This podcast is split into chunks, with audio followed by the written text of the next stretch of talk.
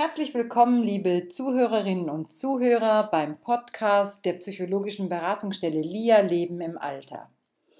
Heute beschäftigen wir uns mit der späten Eltern-Kind-Beziehung, insbesondere mit dem Thema der Bevormundung alter Eltern.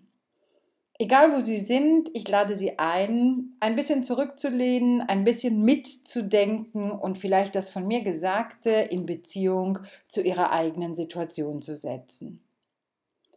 Wenn man nach rechts und links hört, dann nimmt man immer wieder wahr, dass diese Beziehung zwischen erwachsenen Kindern und alten Eltern mit neuen Herausforderungen und nicht selten auch mit Belastungen verbunden ist.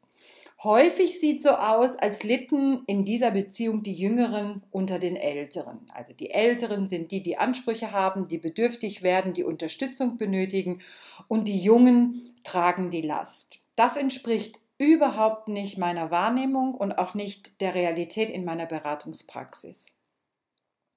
Es gibt nämlich bei mir immer wieder auch die umgekehrte Situation, dass nämlich alte Eltern sich Unterstützung holen, weil sie unter den Erwartungen und manchmal sogar unter den Forderungen ihrer erwachsenen Kinder äh, leiden. Und so erinnere ich mich zum Beispiel an das ähm, Gespräch mit einer 80-jährigen Dame, die zu mir kam und sich und mich fragte, ob man mit 80 nicht einfach mal nur Fernsehen darf und Kuchen essen, ohne von der Tochter zur Bewegung, zum Kinobesuch oder gerade gar zu Ferien aufgefordert zu werden. Das sind klassische Beispiele dafür, wie erwachsene Kinder ihre alternden Eltern auch ein bisschen unter Druck setzen, ohne das zu wollen, aber es im Endeffekt eben doch tun. Nun, was macht das miteinander der erwachsenen Kinder und der alten Eltern manchmal anspruchsvoll oder schwierig? Zunächst glaube ich, dass ein ganz wichtiger Aspekt darin besteht, dass beide Generationen unausgesprochene und unbewusste Erwartungen aneinander haben. Das heißt, so ist es zum Beispiel häufig der Fall, dass die Jungen wünschen, die alten Eltern mögen doch so lange wie möglich fit und gesund bleiben. Sie mögen wenig Ansprüche an die junge Generation stellen, die ja mitten im Leben ist und vor lauter Arbeit und Stress und Ansprüche an sich selber ähm, immer unter Druck ist. Sie wünschen sich dass sie sich nicht in dieses Leben einmischen, aber gleichzeitig haben sie doch die unbewusste und unausgesprochene Erwartung, dass die alten Eltern aber dann da sein mögen, wenn man sie braucht. Jetzt steht nächstens der Reifenwechsel am Auto an, die Sommerreifen müssen aufgezogen werden und da ist es doch von Vorteil, wenn der Vater das für die Tochter gerade miterledigen könnte. Umgekehrt haben wir aber auch von der alten Generation Erwartung an die Junge. Die Alten wünschen sich und möchten ganz häufig gefragt sein, trotz des Alters, ich würde sogar sagen wegen ihres Alters, um die junge Generation vor den Fehlern, die die Alten möglicherweise gemacht haben, zu bewahren, Rat mitgeben zu können. Alte Menschen möchten ernst genommen werden und natürlich möchten sie Kontakte zu den Jungen haben. Sie möchten wissen, was in deren Leben passiert und daran teilhaben. Und ähnlich wie die Jungen wünschen sich auch die Alten, ihre Kinder, ihre erwachsenen Kinder mögen dann einmal für, die, für sie da sein und sich um sie kümmern. Und zu diesen unausgesprochenen Erwartungen, äh, die immer so ein bisschen in der Begegnung mitschwingen, aber häufig gar nicht besprochen werden und damit beide so ein bisschen unter Druck setzen, kommt noch ein ganz anderer wichtiger, entscheidender Faktor hinzu. Es ist für erwachsene Kinder nicht leicht, die Veränderungen, die mit dem Alter verbunden sind, bei ihren eigenen Eltern einfach so hinzunehmen. Im Gegenteil, also es ist eben auch verletzend zu sehen, wie die beiden Menschen, die mir das Leben geschenkt haben, die mir die Welt erklärt haben, als ich klein war, die mir vielleicht einen ganzen äh, Teil meiner, meiner Wegstrecke begleitet haben, mir darin auch Vorbild waren, zu sehen, wie diese Menschen alt und schwächer, gebrechlicher, fragiler werden. Das tut auch ein bisschen weh und man redet in der Fachsprache sogar von einer Krise, die man als erwachsenes Kind noch einmal durchlebt die Eltern loslassen, sie als Individuen mit einer eigenen Geschichte und nicht nur als Eltern zu sehen. Das alles führt am Ende einer solchen Krise zu einer in der Fachsprache ausgedrückten filialen Reife. Und diese filiale Reife ermöglicht den erwachsenen Kindern einen partnerschaftlichen Umgang mit den alten Eltern. Das heißt, ein Umgang auf Augenhöhe. Was aber häufig passiert, ist, dass sich die erwachsenen Kinder dieser Krise gar nicht bewusst sind, die auch nicht so bewusst zulassen und nicht wahrnehmen und stattdessen in dem Moment, in dem sie spüren, jetzt brauchen die Eltern an der einen oder anderen Stelle Unterstützung, eine Rollenumkehr vollziehen. Das heißt, in dem Moment geraten die Kinder unbewusst in einen mütterlichen oder einen elterlichen Gang und fangen dann manchmal an, ihre eigenen Eltern im Alter zu erziehen oder gar zu bevormunden. Und das ist etwas, was letztlich in der Beziehung immer zu Konflikten führt, weil das erwachsene Kind überfordert ist. Ich kann nicht 30, 40, 50 Jahre Tochter meiner Eltern und plötzlich zur Mutter meiner Eltern werden. Und meine Eltern werden auch nicht zu meinen Kindern. Ich habe keinen erzieherischen Auftrag meinen Eltern gegenüber. Und davor möchte ich eigentlich warnen. Es ist wichtig, dass wir in der Beziehung zu alten Eltern auf Augenhöhe bleiben, dass wir sie fragen, was ihnen gut tut, dass wir sie fragen, welche Hilfe sie benötigen. Und wenn das gelingt, also wenn es gelingt, diese Krise so zu durchleben, dass man in einer filialreifen Haltung mündet, dann lässt sich das manchmal an gewissen Kennzeichen ablesen. Ein paar davon möchte ich Ihnen vielleicht nennen und Sie können mal prüfen, wie es bei Ihnen mit diesen Kriterien steht. Das erste ist, dass erwachsene Kinder mit einer filialreifen Haltung alle ihre Unterstützungsleistungen, ob es jetzt Anrufe sind, Besuche sind, Einkäufe sind, Begleitung zum Arzt oder gar Betreuungsaufgaben, alles, was diese Kinder tun, tun sie freiwillig und autonom. Das heißt, sie tun es, weil sie es tun wollen. Und nicht, weil es einer Moral entspricht. Und nicht, weil die Geschwister finden, das wäre jetzt eigentlich deine Aufgabe. Und nicht, weil die Nachbarn auch von ihren El äh, Kindern betreut werden, sondern sie tun es, weil sie es tun wollen. Ein weiter wichtiger Punkt ist, dass sie Verständnis haben für die wesentlichen positiven und auch negativen Prägungen, die sie durch die Elternperson erhalten haben.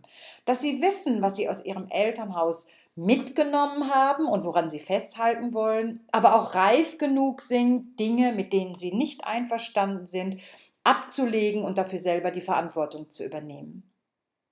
Sie haben als drittes ein Einfühlungsvermögen in das Schwächerwerden des alternden Menschen. Also die machen sich ein Bild davon, was es heißt, wenn man immer mehr Menschen verliert.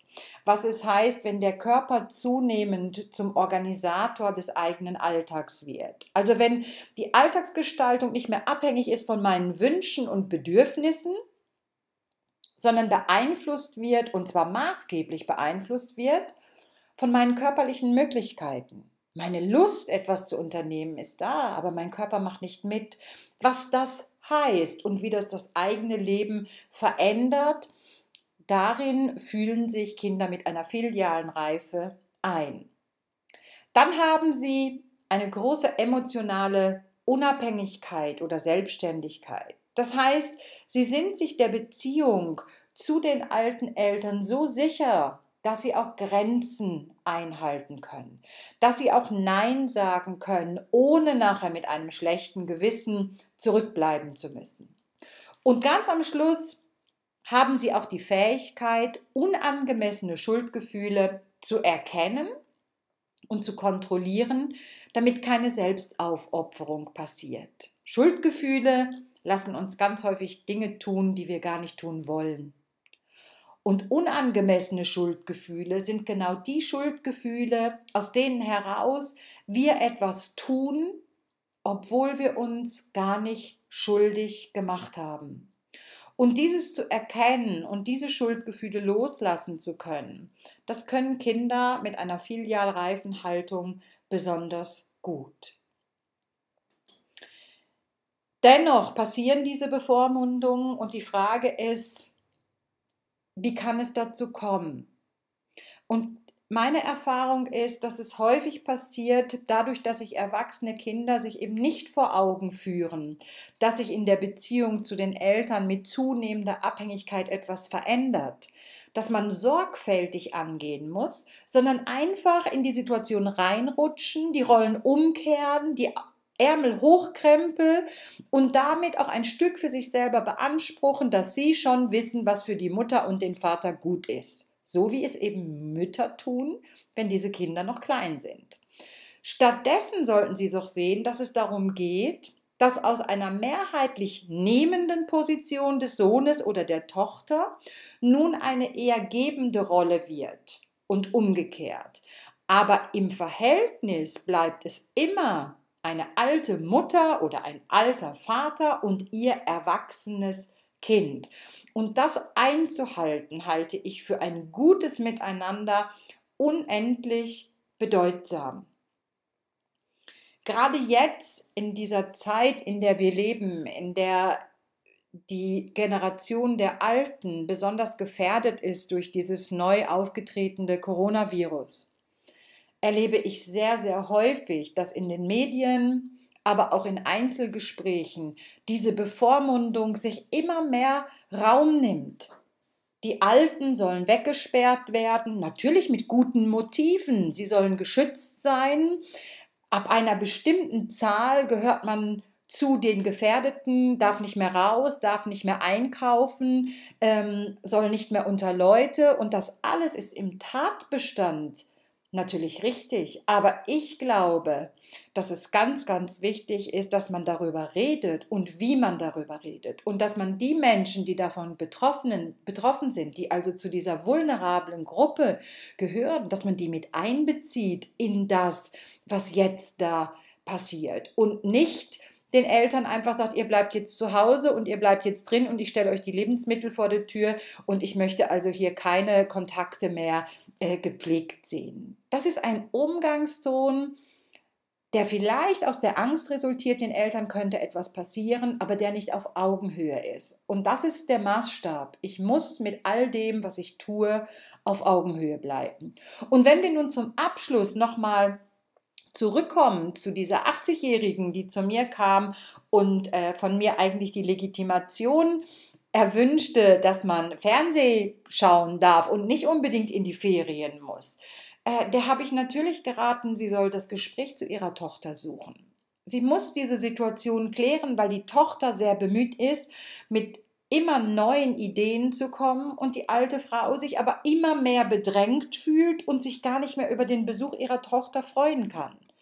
Ich würde ihr raten und habe ihr geraten, das Gespräch mit der Tochter zu suchen, ihr zu erklären, dass sie sie zwar freue, wie sie sich um sie kümmere und auch besorgt sei, dass sie aber gewisse Dinge sehr wohl noch alleine entscheiden und bestimmen kann. Und dazu gehört auch ihre Freizeitgestaltung dass man, wenn man alt wird, zwar manchmal Hilfe braucht, aber dass man in der Regel sehr gut selber weiß, was für einen gut ist. Und der Tochter würde ich ebenfalls sagen, wenn sie zu mir käme, dass es toll ist, wie sie sich um ihre Mutter kümmert und sich Gedanken sogar um die Ernährung macht dass ich vor allem auch ihre Sorge verstehe, denn in der Regel möchten wir alle unsere Eltern so lang wie möglich behalten und gesund und wohl wissen. Dass sie aber gleichzeitig mit ihrem Handeln Gefahr läuft, die Beziehung zu ihrer Mutter zu belasten und schwieriger zu machen, weil sich diese möglicherweise bevormundet und dann auch nicht mehr für voll genommen fühlt. Wenn Kinder Ratschläge erteilen wollen oder gut gemeinte Hilfe leisten wollen, sollte sie sich dafür immer die Genehmigung bei den Eltern einholen. Also nicht beispielsweise die Mutter an einem Kurs anmelden für Gedächtnistraining, wenn man das Gefühl hat, dass das wichtig wäre, sondern sie immer danach fragen, wie sie das selber einschätzt und ob sie das möchte. Ja, wir kommen zum Schluss und ich fasse nochmal zusammen, Vielleicht drei Punkte, die ich Ihnen mitgeben möchte. Ich glaube, beide Generationen sind aufgerufen, immer wieder zu versuchen, die andere Seite zu verstehen, in die Schuhe des anderen zu treten und die Situation durch die Brille des Gegenübers zu betrachten. Wie kommt meine Botschaft bei meiner Mutter oder bei meinem Vater an? Könnte darin eine Frage sein. Und bei den Eltern, was hat meine Tochter wohl gemeint oder was war ihr Motiv, dass sie so oder so gehandelt hat? Der zweite Punkt ist, wir sollten offen über die Erwartungen und auch den Erwartungsdruck, unter dem wir häufig stehen, reden, das ansprechen und miteinander klären. Und der dritte Punkt ist, wir müssen Grenzen einhalten. Wir müssen aufpassen, dass wir uns als erwachsene Kinder nicht überfordern, indem wir uns in eine Elternrolle begeben und dass wir unsere Eltern nicht maßlos überfahren. Wir wollen nicht zur Mutter oder zum Vater der eigenen Eltern werden. Ich danke Ihnen ganz herzlich fürs Zuhören und hoffe, Sie nehmen den einen oder anderen Punkt für sich persönlich mit. Auf Wiederhören, bis zum nächsten Mal.